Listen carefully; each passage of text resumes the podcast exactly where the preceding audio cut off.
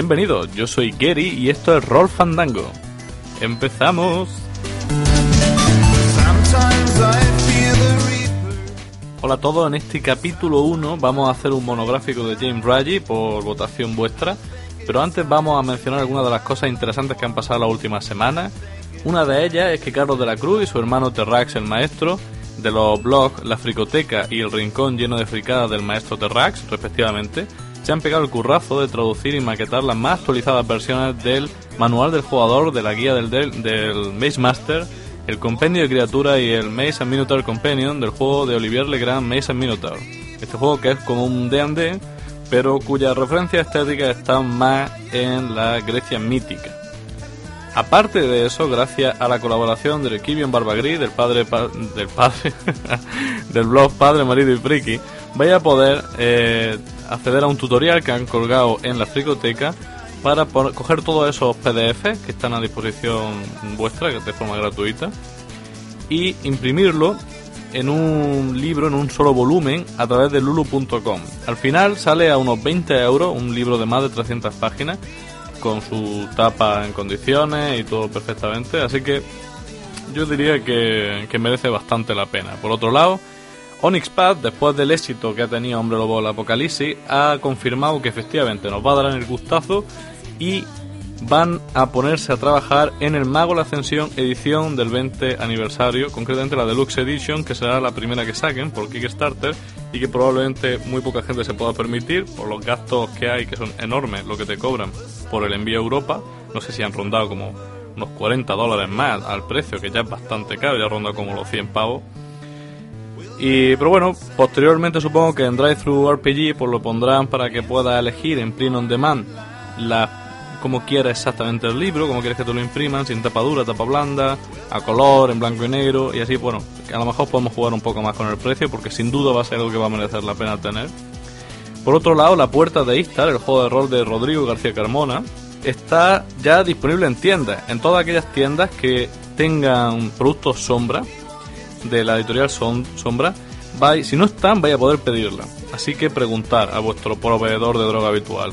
El libro vale 38 pavos y bien los vale, pero si lo queréis gratuito y queréis además que un NPJ diseñado por vosotros salga en el suplemento los muchos rostros de Kisher, está atento al concurso que han, anunciado en el blog de Laserborn, la, Laserborn como quemadura láser, laserbornblogspot.com Allí están las bases del concurso para eh, ganar este ejemplar gratuito y además vuestro, vuestro momento de gloria en el suplemento de los numerosos rostros de Kisha.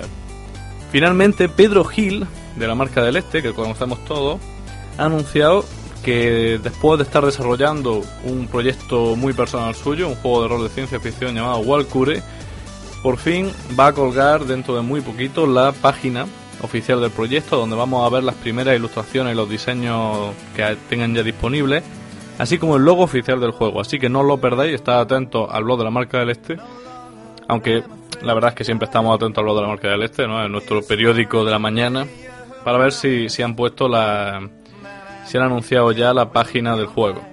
Si tenéis algo que queráis anunciar, aprovecho ahora para deciroslo, algunos proyectos como estos que, que son vuestros y que os gustaría darle un poco más de difusión, mandarme un correo a las vías de contacto que ya la mencionaré al final del capítulo y buscaré un huequecillo para anunciarlo en esta, en esta especie de sección al principio del podcast.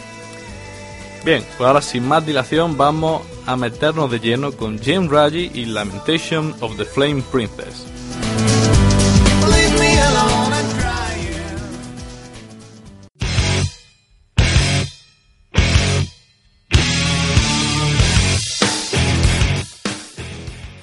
Antes de empezar, habría que decir quién es Jim Raji.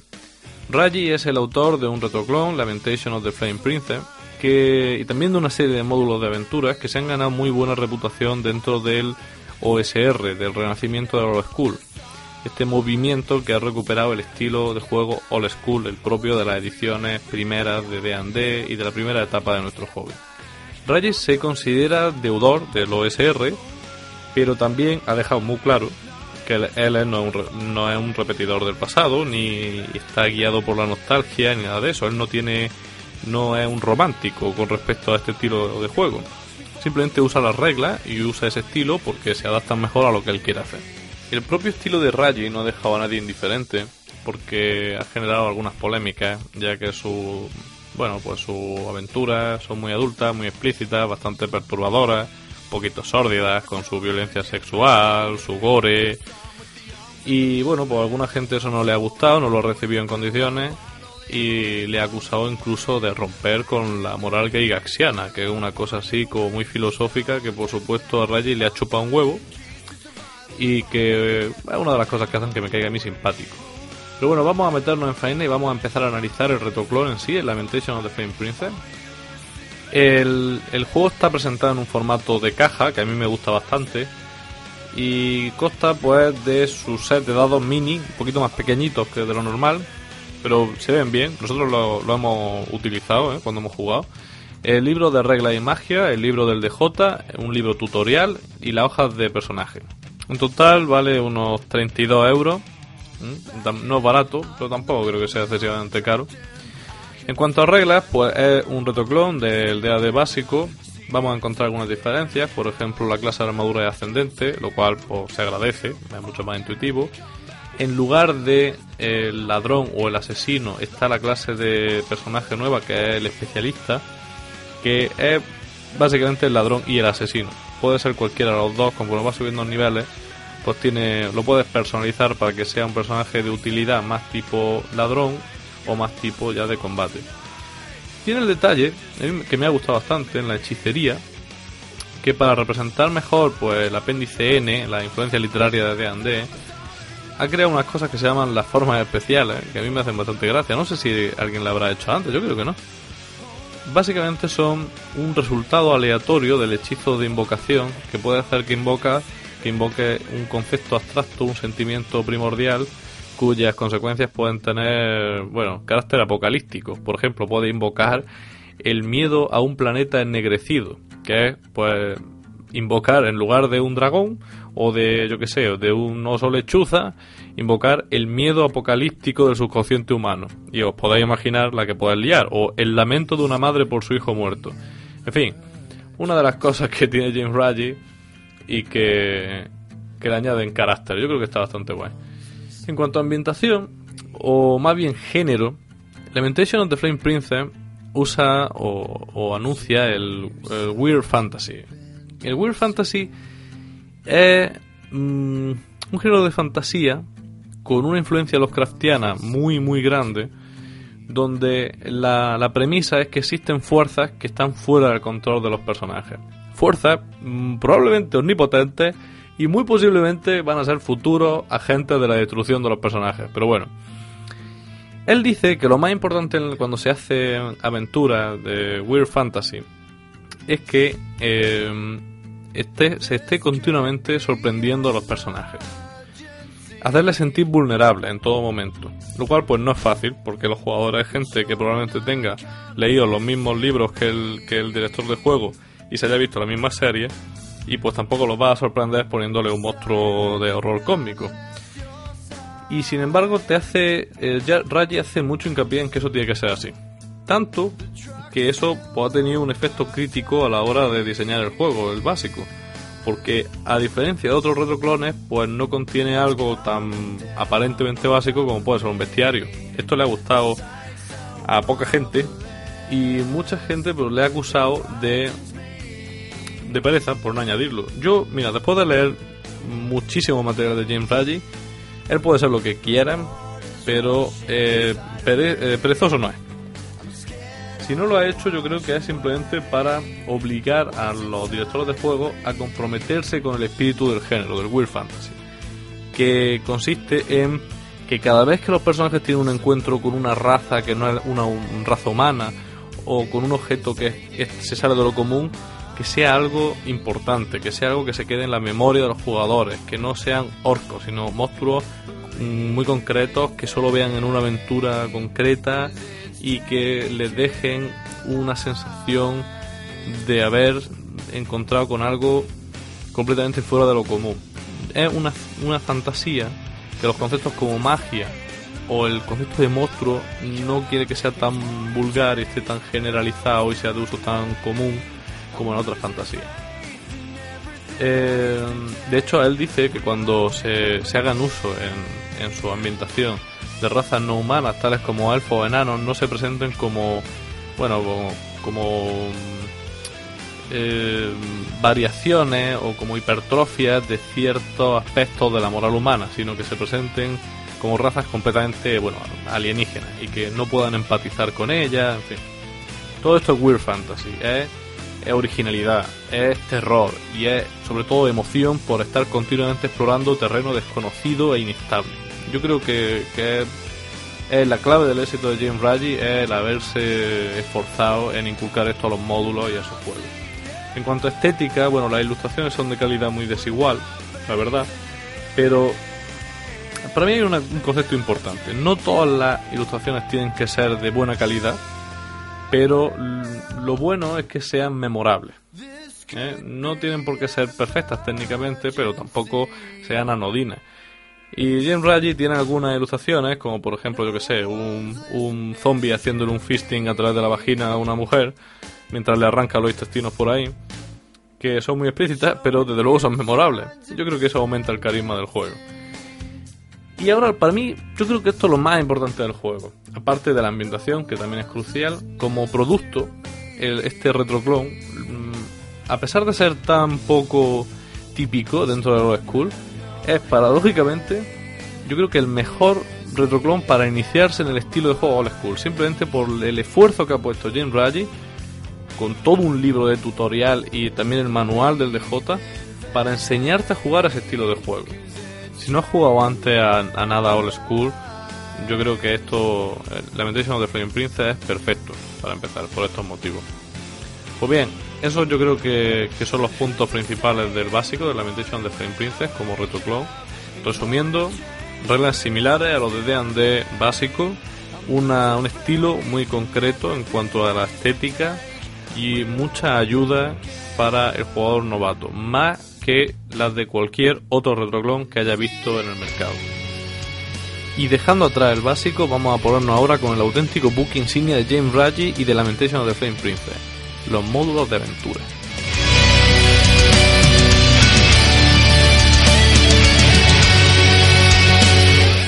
En cuanto a módulos, yo he dividido el estilo de James Raji de forma arbitraria en dos. Uno más inicial, de su etapa más, inicial, cuando hacía módulos de dinámica más convencional, más típicamente old school, como son el eh, Hammers of the God y el Tower of the Stargazer. Esos dos los he escogido como buen ejemplo de esa época. Y luego, una segunda época de lo que ha venido haciendo últimamente, que he llamado con mucho cariño las perversiones de James Raji que te harán perder amigos, ya veremos por qué, y de los cuales vamos a hacer una pequeña revisión de Death Love Doom y de The Monolith Beyond Space and Time.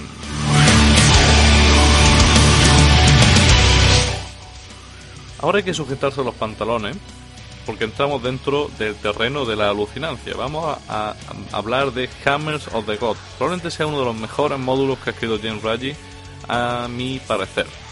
Hammers of the God parece la típica al principio, la típica aventura de exploración de una fortaleza enana ancestral, pero sin embargo luego te va metiendo poco a poco en una historia apasionante, muy sugestiva.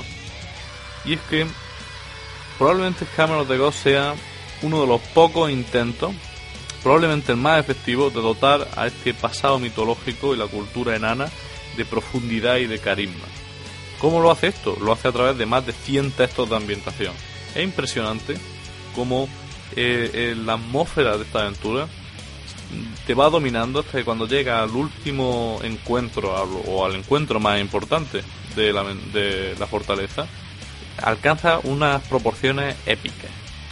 Y no solo eso, sino que también, aparte de la, de la ambientación genial que tiene este módulo, eh, James Ryan se ha pegado eh, la molestia, bueno, de dejarte una subtrama planteada de forma que puedas seguir desarrollando la historia en tu campaña. Algo que si yo pudiera hacer eh, en una campaña a largo plazo, yo sin duda pues me lo plantearía muy seriamente, porque eh, Hammers of the God no es solo divertido de jugar, sino que también enriquece cualquier ambientación de fantasía en donde se utilice.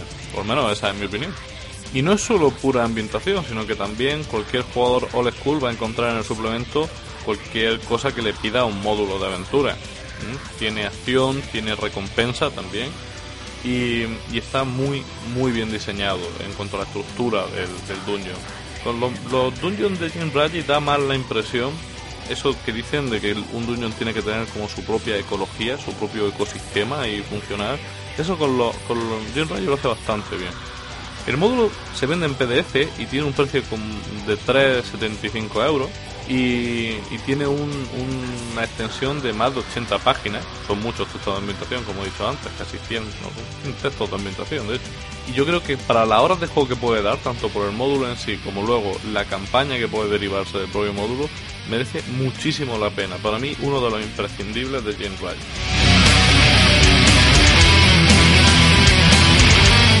El otro ejemplo de esta primera etapa es The Tower of the Stargazer. Esta no es una de sus aventuras más complejas, pero para mí es la mejor para empezar. ¿Por qué? Bueno, está pensada para personajes de nivel 1, pero no hace simplemente, como son personajes de nivel 1, le voy a poner enemigos que sean muy débiles. No, lo que hace es, como son personajes de nivel 1 y probablemente acaben muertos con cualquier enemigo que yo les ponga, voy a hacer que, si no todos los retos del módulo, sí los más interesantes van a depender de la astucia de los propios jugadores. A mí eso me parece chulísimo. Y de hecho tiene uno de los puzzles más ingeniosos que yo he leído. Mis jugadores estuvieron como una hora y media intentando, intentando resolverlo. Y cuando por fin lo hicieron, se quedaron completamente alucinados de lo que habían hecho. Es un, una pequeña joya, la verdad, es muy cortito, pero yo creo que está muy bien hecho, con muy buen gusto. Tiene una de las portadas más feas de la historia del rol, eso no se lo va a quitar nadie. Yo creo que eh, está pensada para entrenar a los jugadores por la vía dura, de qué va el estilo de Raji y en general también la exploración al Skull. Cuando nosotros la probamos hubo como cinco muertes en mi grupo de juego. Es muy perturbadora, es divertida, mortífera, como ya habéis deducido, pero potencialmente también muy provechosa para los PJ. Un buen equilibrio de recompensa que va a meter dentro de, lo, de la cabeza de los jugadores novatos ese hambre por la exploración y lo divertido que puede ser andar sobre terreno inestable. Para mí, si queréis empezar, esta es la mejor opción. The Tower of the Stargazer.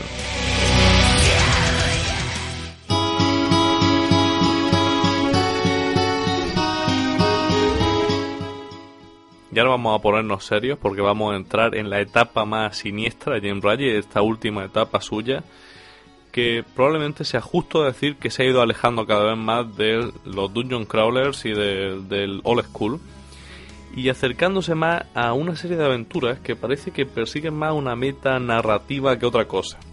Eh, ya en la exploración va a ceder mucho terreno a, aventuras que lo que buscan es inculcar terror en los jugadores, ponerlos sobre cuestiones moralmente ambiguas, obligarles a tomar decisiones muy difíciles o simplemente hacerlos testigos de cosas extremadamente perturbadoras para hacerle un mindfuck y partirte el carajo.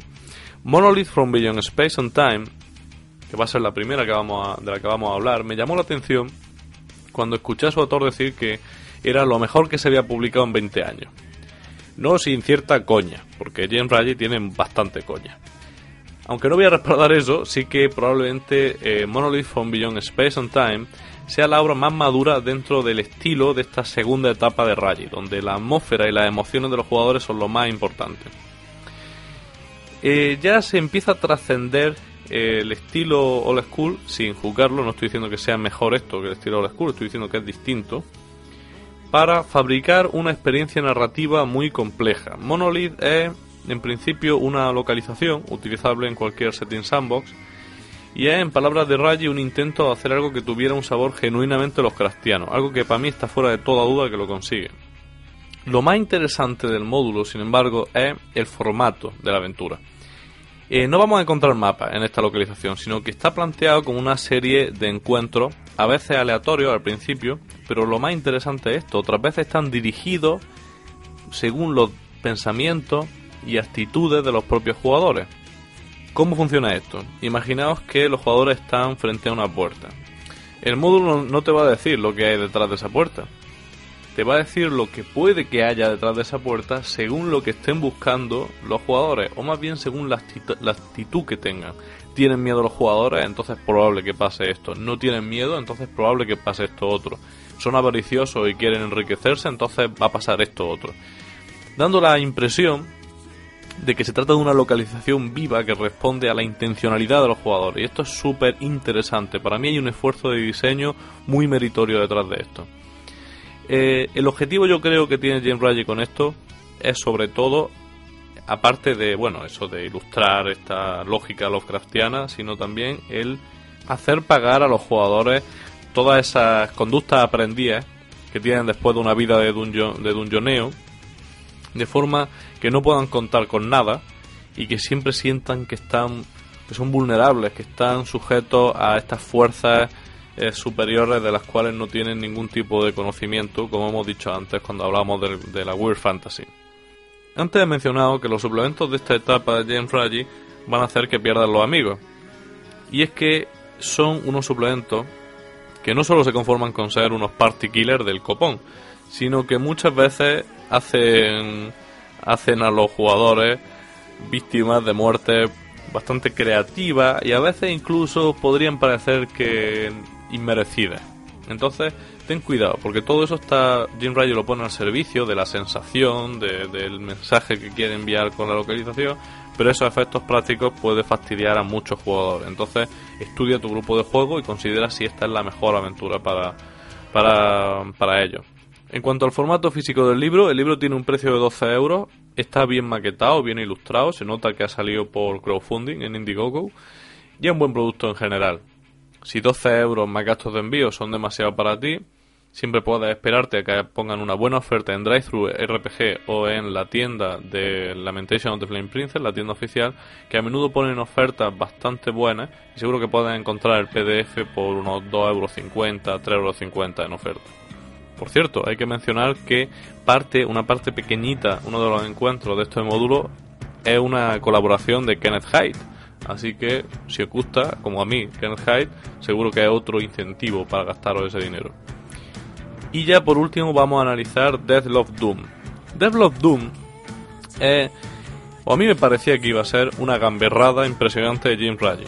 De hecho, él empezó a anunciarla, bueno, como una aventura tan desagradable que los ilustradores habituales suyos, ese mismo que, que dibujó lo que mencionaba al principio del podcast del el zombie que estaba haciendo un fisting a una mujer y tal, ese mismo ilustrador se había negado a ilustrar el módulo porque no quería pintar lo que le estaba pidiendo James Raggi.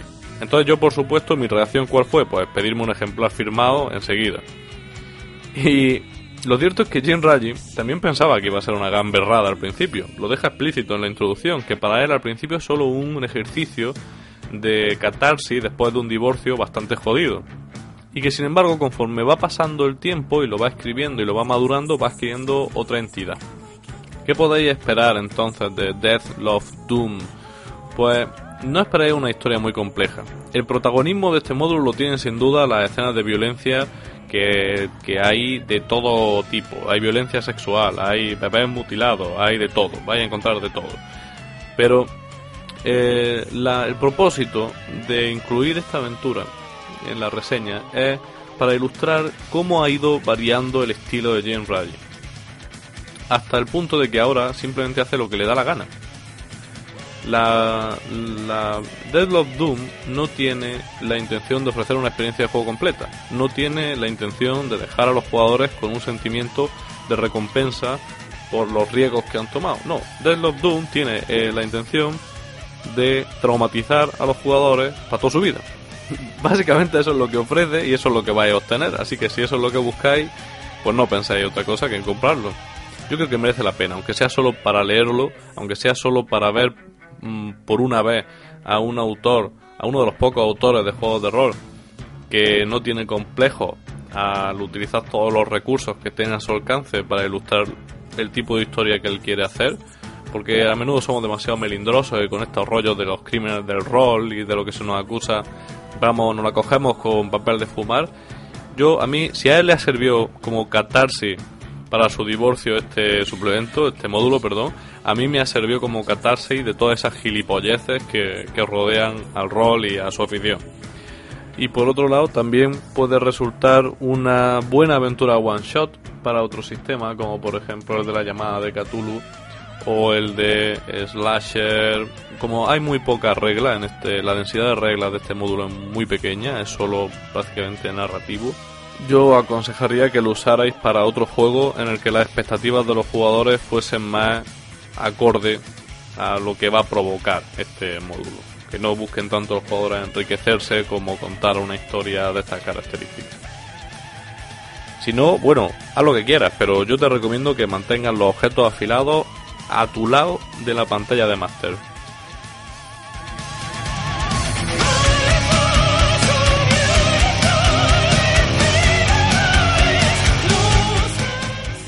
Ya hemos hablado mucho sobre los aspectos positivos de Jim módulos, su eh, básico, pero tengo que mencionar también algunas cosas que eh, no son tan buenas de Jim Raji o que me dejan un sabor de boca un poco agridulce.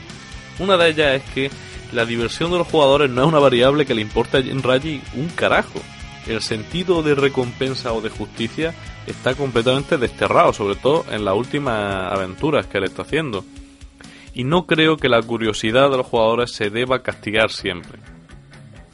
Y causar a los jugadores originales y pintorescas muertes no es una recompensa tan atractiva como pudiera parecer. Creo que mantener esa dinámica durante mucho tiempo pues va a desanimar sobre todo a los jugadores y va a hacer que surja mucho metajuego.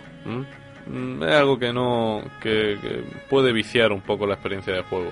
Y por otro lado, considero que eh, las ambientaciones de terror, que son tan importantes o tienen tanta presencia eh, en, en, todo lo que hace James Raji, el gran atractivo que tienen es que en el rol es que alteran profundamente la psicología de los personajes y por tanto alteran la biografía de los personajes. Pensad en Walking Dead, por ejemplo, y en cómo evolucionan los personajes expuestos a situaciones límite. Pero en el Old School los PJ están pobremente caracterizados y el director de juego no juega con los personajes de sus jugadores, juega con sus jugadores directamente. No estoy condenando esto, estoy diciendo que eso es un hecho. Así que eh, puedes poner a los jugadores a horrores de otra dimensión, masacres, inenarrables actos de inmoralidad, pero realmente solo les va a afectar en términos de puntuaciones de atributos, experiencia, equipo y oro. A no ser que haya alguna señorita de alta sociedad o señorito jugando en tu grupo de juego que a lo mejor se le cae el monóculo cuando le describe alguna escena, pero ya está. Así que paradójicamente el estilo de Raji que tanto ha aportado al, al Old School, yo creo que estaría mejor explotado insisto, el de esta última etapa por lo menos, en un estilo más narrativo de juego de rol. O quizá no. Quizá lo que le hace tan especial es haber conseguido desarrollar ese estilo dentro de los términos del old school.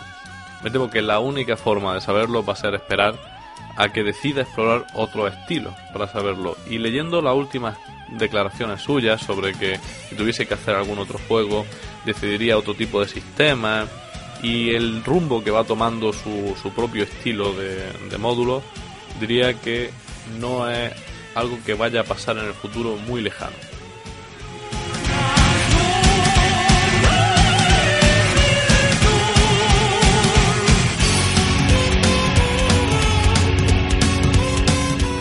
Y para finalizar este monográfico de James Raji que hemos hecho, que ya se está alargando bastante, decir que yo recomiendo eh, los productos de Jim Raji, Lamentation of the Flame Princess. Sobre todo aquellos grupos de juego que estén aburridos por la monotonía y por los clichés de la fantasía. Que van a encontrar en esto una terapia de choque que les va a recobrar las ganas y la ilusión de jugar a LOL School. También si eres uno de esos locos que cree que el rol tiene valor por sí mismo, léete los, los módulos y el juego de Jim Raji vas a encontrar un montón de recursos chulísimos y seguro que vas a ser mejor escritor de rol después de leerlo. Y también, por último, una advertencia, porque Rol Fandango se preocupa. Gente sensible, gente que no aguanta las escenas gore desagradables.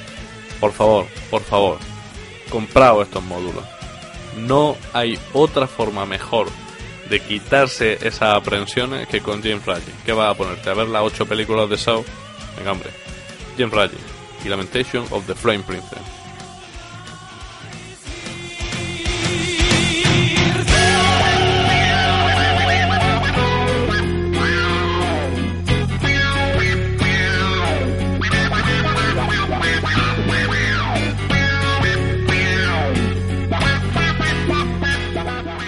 Vamos a acabar ofreciendo las vías de contacto. Si tenéis algo que mandarme, algo que queráis que anuncie al principio del podcast, eh, usar el correo electrónico del podcast, rolfandango.gmail.com. Si quería hablar de algo, comentar algún tema o votar sobre los temas que se van a proponer para el siguiente capítulo, visitad el blog del Devil Team, www.devilteam.com, también el, la página de G de Roll Fandango, que se llama así, Roll Fandango. Y si queréis tener una discusión sobre rol o lo que sea, buscarme también a mí, Gary Arkham, en eh. ¿De acuerdo? Y ya por último, vamos a finalizar este podcast que ha salido bastante, bastante completo con una canción de uno de los grupos preferidos de James Raji y también uno de mis grupos preferidos, Yes and the Ancient One. Un grupo de occult rock finlandés buenísimo, ahora lo vais a ver, que qué mejor para acabar este capítulo de Roll Fandango dedicado por entero a James Raji y Lamentation of the Flame Princess. Aquí os dejo Yes and the Ancient Ones. Hasta el próximo Roll Fandango.